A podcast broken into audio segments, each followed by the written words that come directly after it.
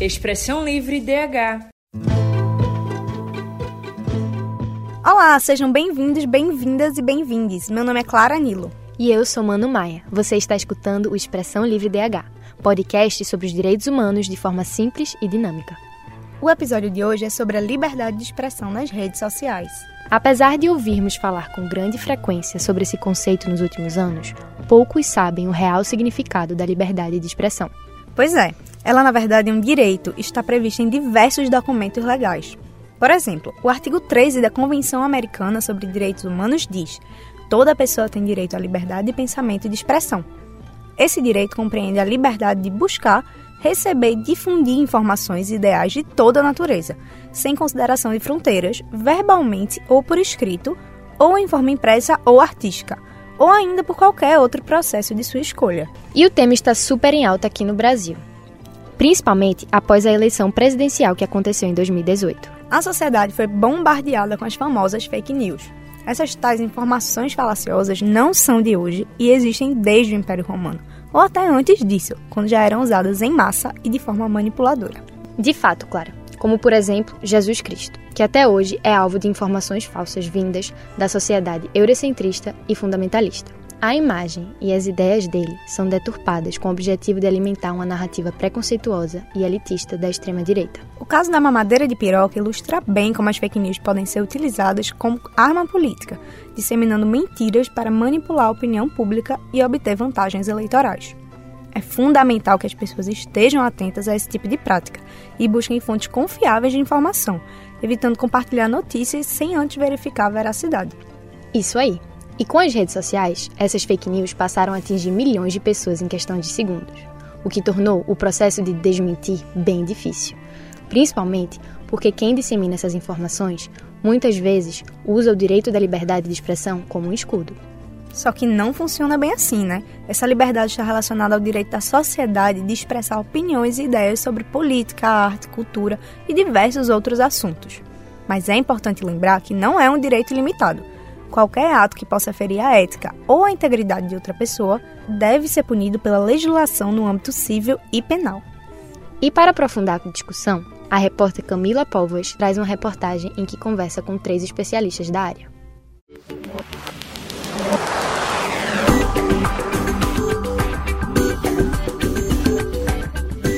As redes sociais se tornaram uma parte essencial do dia a dia da nossa sociedade moderna.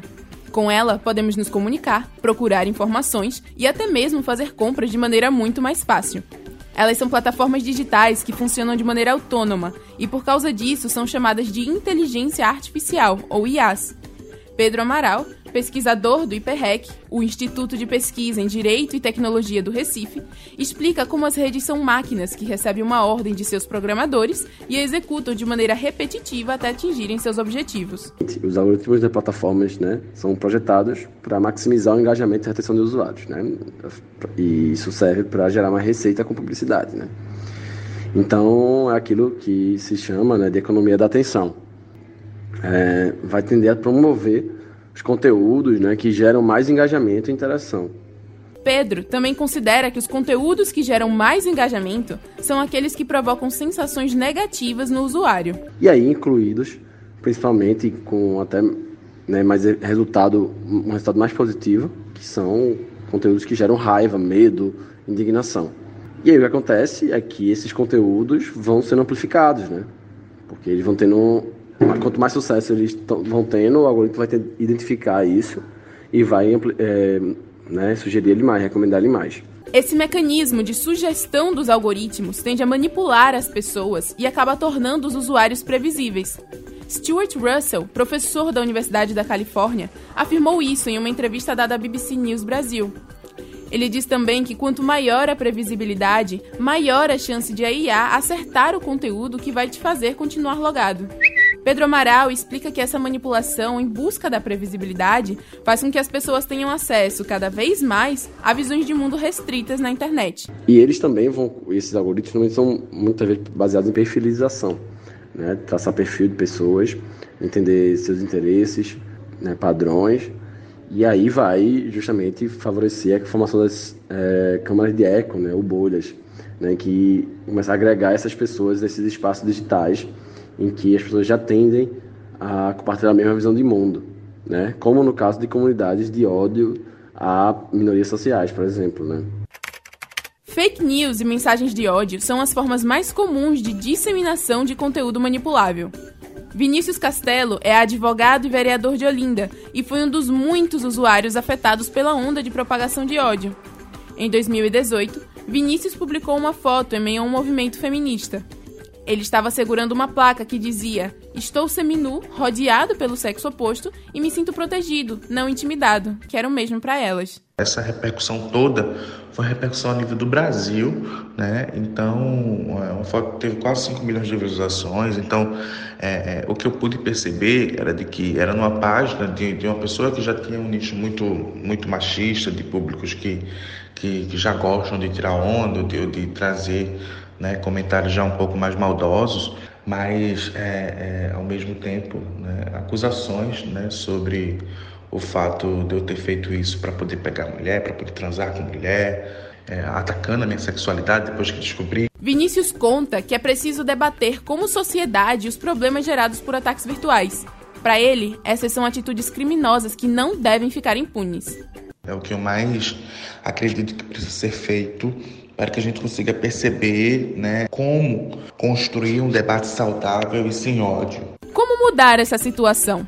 Evitar que fake news e conteúdos extremistas se disseminem pela internet é essencial para combatermos a polarização política que vemos hoje em dia no Brasil e no mundo, e para defender também a nossa democracia. Mas esse embate não é tão simples. Ele toca em um ponto muito sensível: a liberdade de expressão. Ana Veloso, jornalista e pesquisadora, explica até onde se pode minar interações que são prejudiciais à sociedade sem ferir o direito das pessoas. A liberdade de expressão está prevista em vários documentos internacionais, inclusive a Declaração Universal dos Direitos Humanos de 1948, que preconiza que todo mundo pode produzir, disseminar conteúdos livre de fronteiras e também através de qualquer plataforma. Isso está embutido aí a liberdade de expressão. É, está presente também na nossa Constituição, como vários direitos humanos, que são fundamentais. Contudo, a população brasileira ainda não tem o discernimento. Ana ainda conta que, apesar de ser garantida pela Constituição brasileira, a liberdade de expressão não deve ser confundida com um mecanismo para violar outros tipos de direito. Que você não pode usar a liberdade de expressão para ferir outros direitos humanos e não pode usar sua liberdade de expressão para propagar discursos de ódio, para disseminar ondas de desinformação. A liberdade de expressão na internet é essencial para o exercício da democracia. Só precisamos tomar cuidado com as facilidades trazidas pelas plataformas, que podem se tornar perigosas se não forem utilizadas de maneira correta. A chave para o problema está na conscientização e no diálogo com a sociedade, para que todos entendam a importância dos direitos humanos no nosso dia a dia e na manutenção do convívio social. Esta matéria foi produzida por Clara Nilo, Manuela Maia e Marcos Vinícius. Reportagem de Camila Póvoas.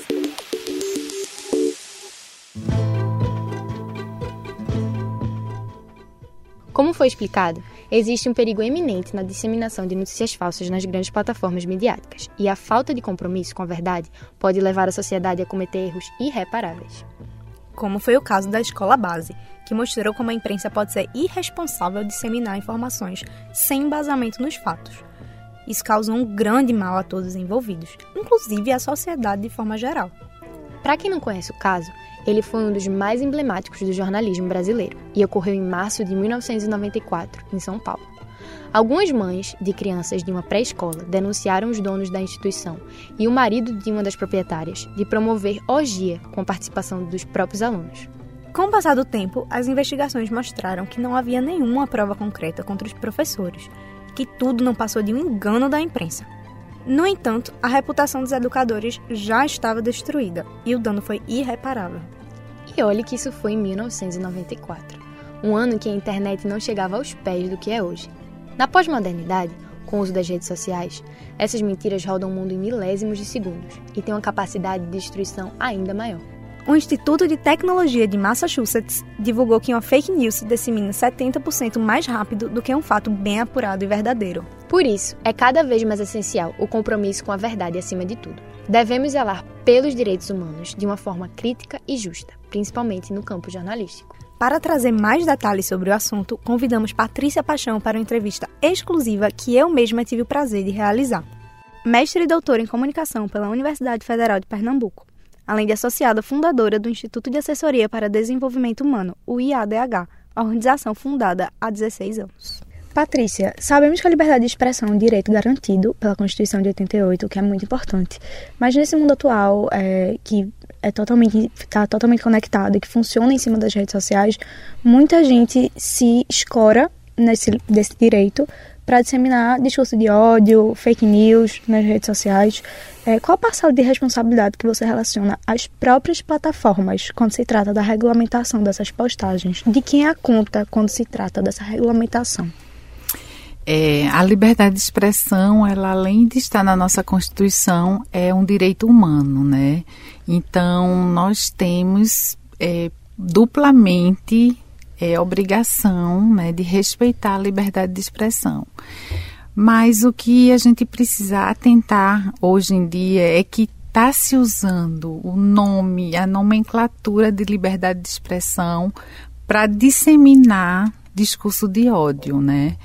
Então, nós estamos lidando com um momento muito difícil, sobretudo é, nos últimos quatro anos que tivemos uma desertificação de valores, né, por conta do próprio Executivo Federal, por conta de toda uma política fascista, uma política é, armamentista e tudo que a gente viu que aconteceu e que culminou com o dia 8 de janeiro com tudo que aconteceu com o ataque aos poderes principais da República.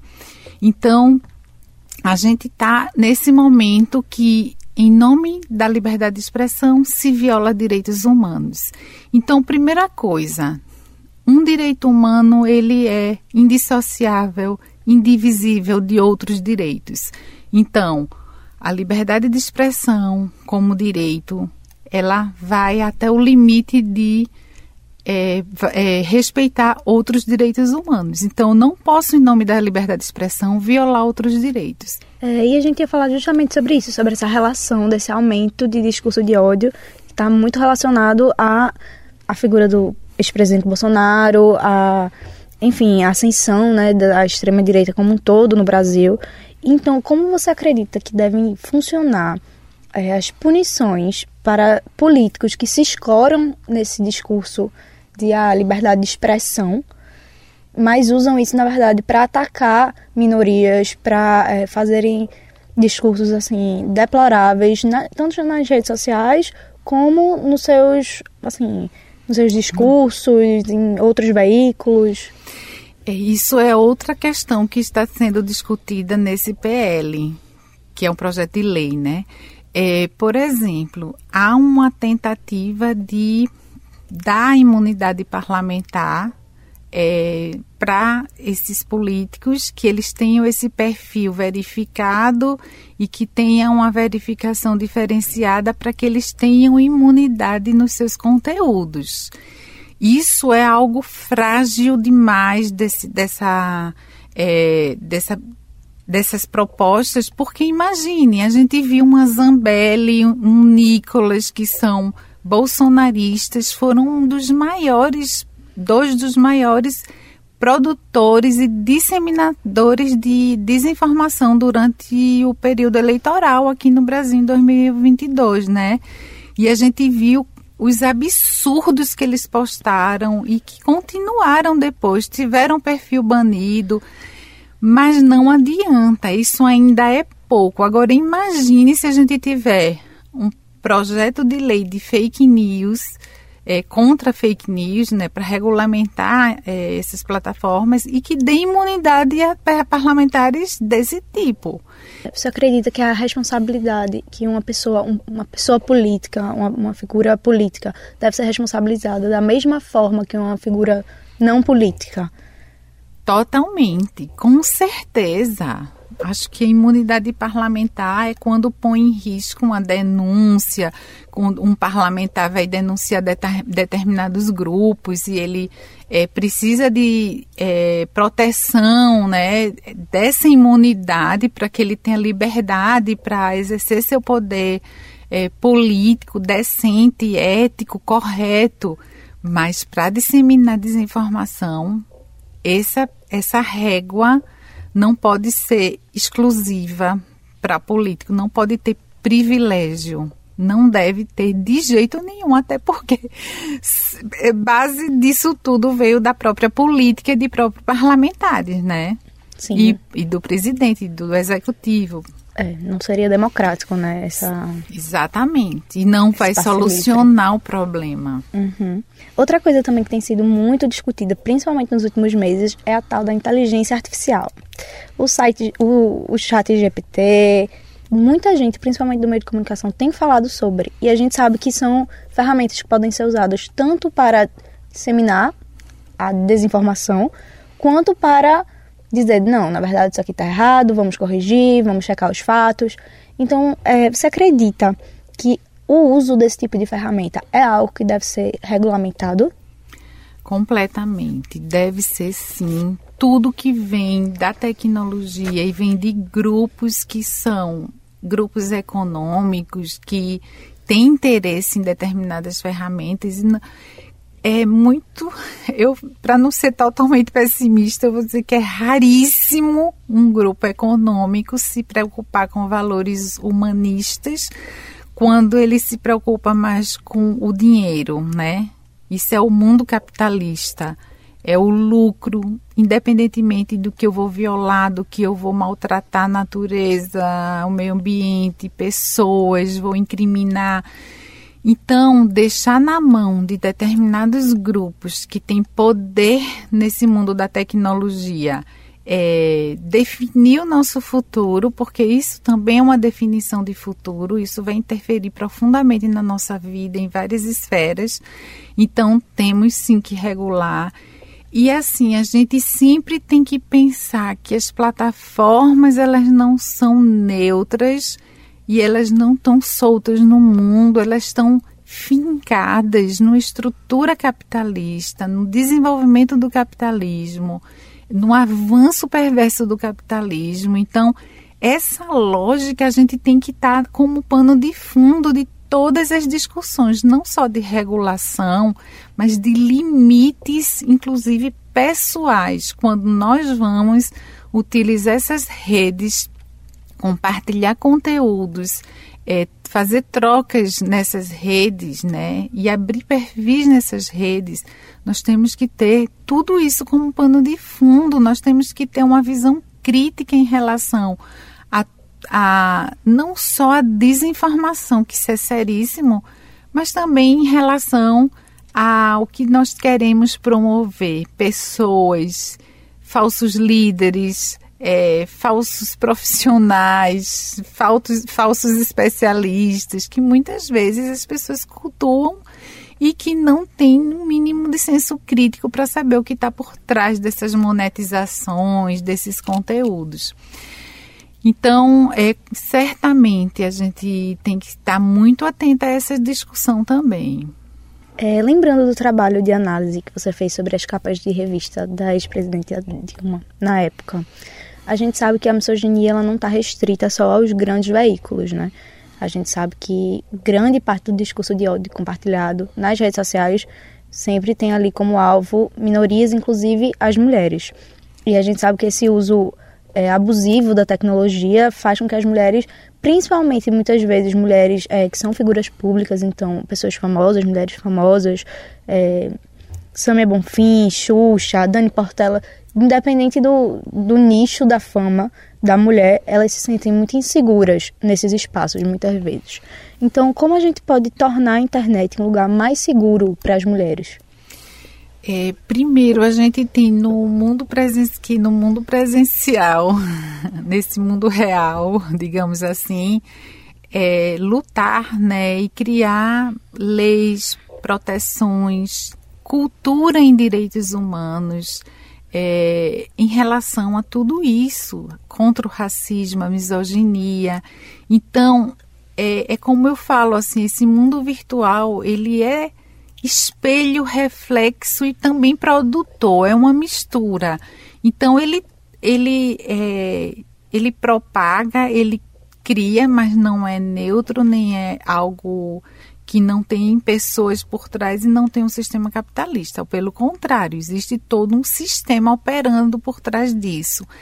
Então, é, já que existe no, no nosso mundo real misoginia, discriminação, racismo, LGBTfobia, é, então isso entra também nas redes. Qual é o, o, o lado péssimo disso? É que as redes não estão preocupadas com os sentidos humanos, humanitários, né? Eles estão preocupados se aquele perfil é, monetiza, se aquele perfil é, fortalece as redes econômicas dessas big techs. E se isso ocorre, eles não estão preocupados com os conteúdos. A gente sabe também que grandes veículos de mídias muitas vezes impedem os seus jornalistas de trazerem certas notícias por causa do posicionamento político da linha editorial do próprio veículo, da própria mídia. Então, entendendo isso, você acredita que o jornalismo independente pode ser a saída para a maior liberdade de expressão do profissional, para evitar que dessa forma a notícia se torne enviesada, para não deixar de falar de certos temas? A mídia independente ela é fundamental para a saúde da democracia hoje, sobretudo porque nós temos essa mídia comprometida em oligopólios, né, que inclusive isso viola as leis brasileiras, é, a Constituição, e nós é, temos essa mídia, né, que é, passa um viés completamente muito complicado em relação aos fatos, aos acontecimentos, mas inclusive recentemente com esses ataques às escolas está tendo uma um entendimento melhor da mídia para não fazer essa exposição, né, de assassinos, dessas pessoas que eles têm essa lógica também de ter visibilidade, enfim. Então, agora houve vários veículos, né, que decidiu não vamos expor imagem, não vamos expor é, detalhes, nomes de quem está fazendo esse tipo de, de ataque, enfim. Isso eu acho correto. É, por isso que eu acredito que uma regulamentação iria melhorar ainda mais, porque posicionamentos desse tipo já estavam tenham sido orientados há muito tempo se houvesse uma regulamentação, um, um imagine ter um conselho curador, ter é, sociedade civil organizada, é, com membros superpartidários para é, avaliar, analisar a mídia, orientar, qualificar essa mídia, ajudar nesse processo também seria uma alternativa maravilhosa. E assim, a gente tem a mídia independente e tem também um problema que a mídia independente ela não tem estrutura, não tem incentivo, né? E não tem publicidade porque tem que ser isenta e tem mesmo. Então, ela não tem estrutura para fazer um jornalismo diário, por exemplo. Muito obrigada, Patrícia, pela participação no nosso programa. Foi maravilhoso te ter conosco. Eu que agradeço. Prazer estar aqui. Foi um prazer. É, espero que esse tema realmente seja discutido no, na sala de casa, na, no jantar, na sala de jantar, no ônibus, é, nos espaços escolares, em todos os espaços. Essas questões têm que ser discutidas, né? A conversa com Patrícia realmente tirou muitas dúvidas, não foi, Clara? Principalmente quando se trata de quem é a responsabilidade de manter as redes sociais, um lugar democrático e seguro, livre de fake news. Pois é, Manu. As próprias empresas precisam arcar com a responsabilidade de regulamentar as postagens com discurso de ódio nas plataformas digitais. Um exemplo explícito de uma empresa que não quer se dar ao luxo de prestar contas é o Telegram, que recentemente se envolveu em uma polêmica com o Supremo Tribunal Federal referente ao PL 2630 projeto institui a Lei Brasileira de Liberdade, Responsabilidade e Transparência na Internet e cita diretamente o combate à disseminação de conteúdo falso no Facebook, Twitter, WhatsApp e Telegram. Com a repercussão desse PL, o Telegram enviou uma mensagem a todos os usuários, informando que a lei iria acabar com a liberdade de expressão e dar ao governo poderes de censura sem supervisão judicial prévia, com essas exatas palavras. E por se tratar de uma mentira, o STF determinou que o Telegram se retratasse e esclarecesse que a mensagem anterior se tratava de flagrante e ilícita desinformação. atentatória ao Congresso Nacional, ao Poder Judiciário, ao Estado de Direito e à democracia brasileira, além de ter o objetivo de induzir e instigar os usuários a coagir os parlamentares.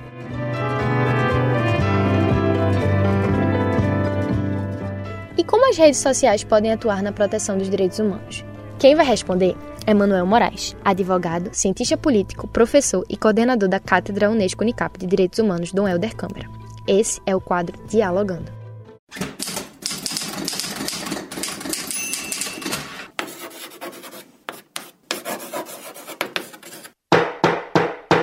Dialogando.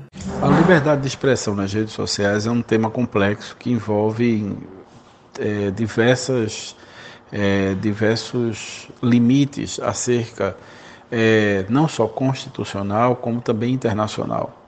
Porque, de fato, as redes sociais são um instrumento novo, uma comunicação é, muito, muito rápida e veloz que faz com que conteúdos sejam democratizados e acessados por pessoas numa velocidade real. Então, isso, de certa forma, tem, ao mesmo tempo que fragilizado as grandes corporações, ao mesmo tempo tem um lado negativo que é a disseminação é, da linguagem do ódio.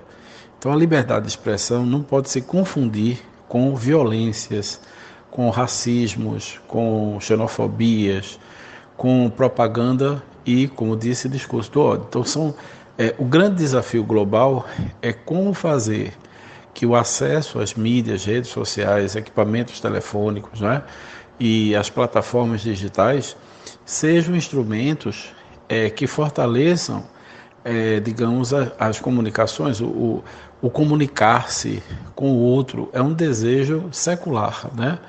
ainda mais se for com fotos, vídeos, áudios, e isso tudo mobiliza, a partir do desenvolvimento da internet, cada vez mais uma velocidade maior, é, mobiliza sentimentos, né? mobiliza iniciativas, mobiliza é, a, própria percepção da realidade.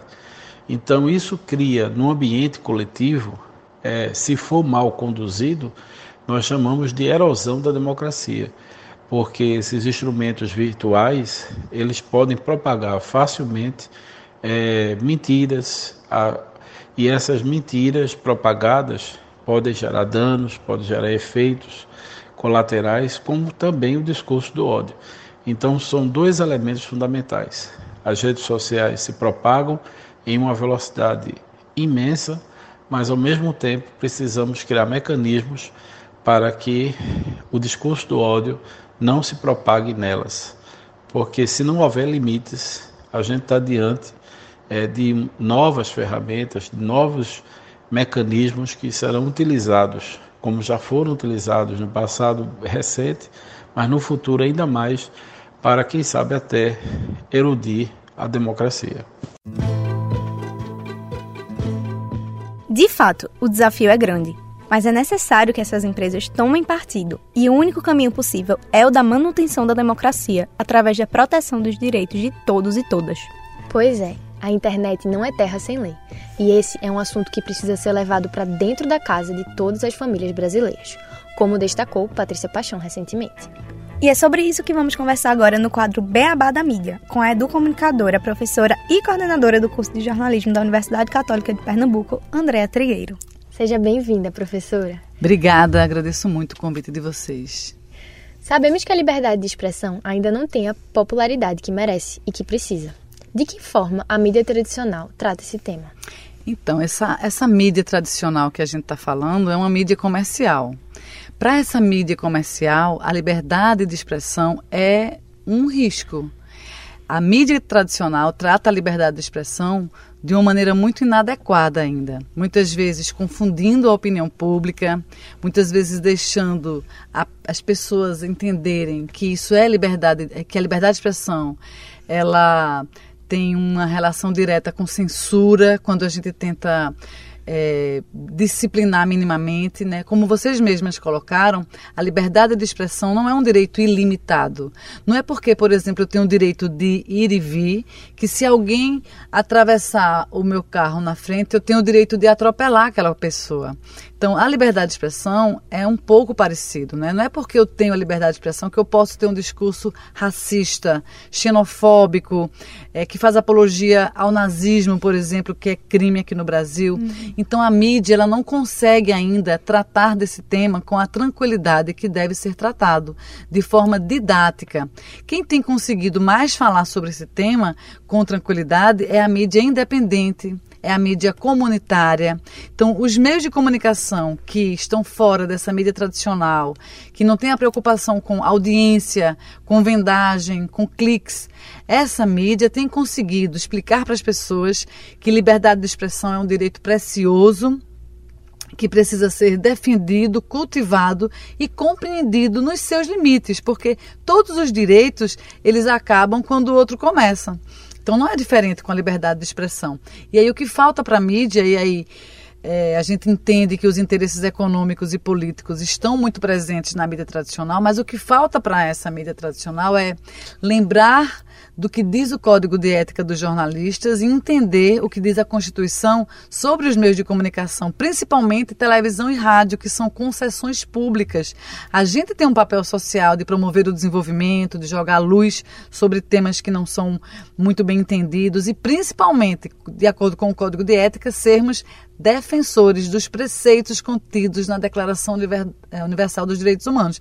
E a liberdade de expressão está lá também. Então, o que falta à mídia é lembrar do seu papel para conseguir falar de um tema tão importante que hoje tem sido cada vez mais importante, né? Quando a gente fala de, de, informação falsa, por exemplo, a gente precisa falar de liberdade de expressão com esse didatismo que vocês estão falando aqui no programa.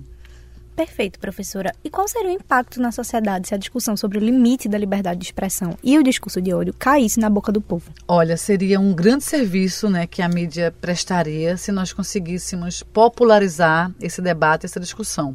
Muito provavelmente, cyberbullying, assédio moral, discursos de ódio, é, haters, é, uma série de situações que a gente vive hoje, principalmente nas redes sociais, de é, falta de compreensão desses limites. Se a mídia conseguisse levar esse assunto para a boca do povo, como vocês questionam, a gente teria uma sociedade promotora de direitos humanos, promotora da cultura de paz, porque veja, a cultura de paz não combina com, por exemplo, o discurso de ódio. A cultura de paz tem uma abrangência que permite que todos e todas e todas e todos possam ser ouvidos e ouvidas, possam se expressar com tranquilidade, que a gente possa fazer uma escuta ativa do que é diverso, do que é contraditório, do que é o oposto daquilo que a gente acredita e a gente ainda assim conseguiríamos conviver com respeito, com justiça social, com igualdade, com equidade. Então, o que ocorre hoje, quando a mídia não consegue colocar esse tema na boca do povo, é que a gente tem essa confusão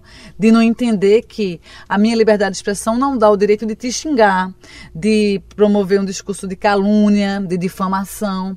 Então, por conta dessa omissão, digamos assim, da mídia tradicional em fazer esse, essa, essa tarefa de casa, a gente tem tantas situações desagradáveis de pessoas que são vítimas de informações falsas, são vítimas de discursos de ódio, de haters, enfim, né, de situações bastante danosas para a saúde emocional das pessoas, mas principalmente para a vida em sociedade numa democracia. Uhum. Porque numa democracia, quanto mais liberdade de expressão nós temos, isso significa que a nossa democracia é saudável, é madura. Quanto menos de liberdade de expressão nós temos, isso significa que a nossa democracia é frágil e é o que acontece no Brasil. A nossa democracia, infelizmente, ainda é muito frágil.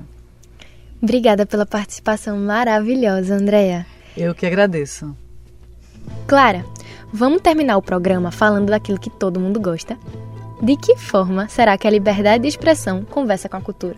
Quem vai contar pra gente é Marcelo Dantas, historiador e estudante de jornalismo, no quadro Culturalidades.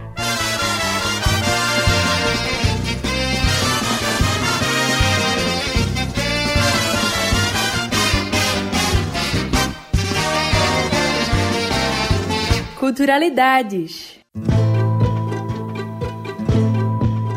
Olá, ouvintes. Eu sou Marcelo Dantas e esse é o Culturalidades. Hoje vamos conversar sobre um documentário e uma música que nos ajudam a refletir sobre a liberdade de expressão no Brasil.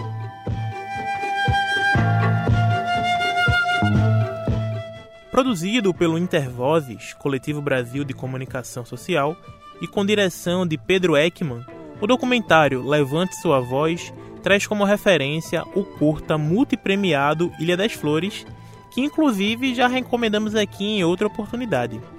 O documentário é bem didático e também é crítico, ao trazer conceitos chaves na sociedade brasileira, como liberdade, família e linha editorial também.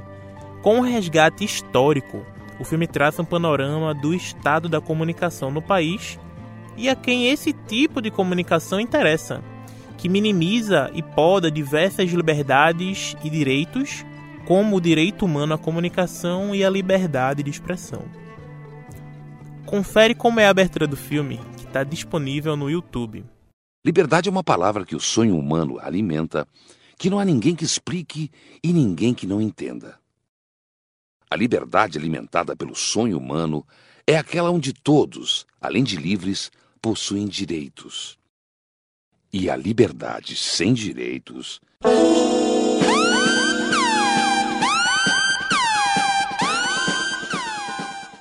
Não falar, manter-se em silêncio, fazer cessar ou cessar de produzir qualquer som, silenciar.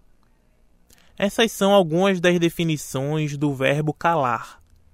O oposto quando pensamos em liberdade de expressão e tem uma música muito emblemática que trata sobre o calar, o ser calado, o calar a essa liberdade, a liberdade de expressão.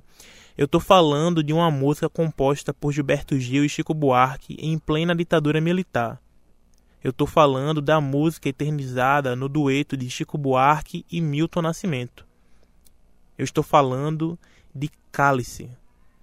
Melodicamente melancólica, a letra traz dor, martírio e cansaço de toda aquela repressão, de toda aquela violência, embora contenha ainda a força para negar o cálice. Como é difícil acordar calado, se na calada da noite eu me dano, quero lançar um grito desumano, que é uma maneira de ser escutado Espero que tenham gostado das sugestões. Salve o cinema, salve a música, a arte salva.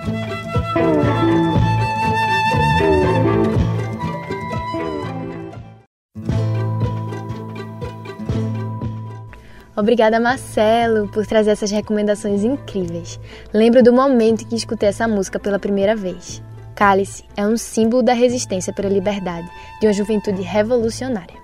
Realmente, a arte nos renova, ver filmes, escutar músicas e ouvir podcasts que falam sobre a importância de defender o justo e o verdadeiro significado da liberdade de expressão.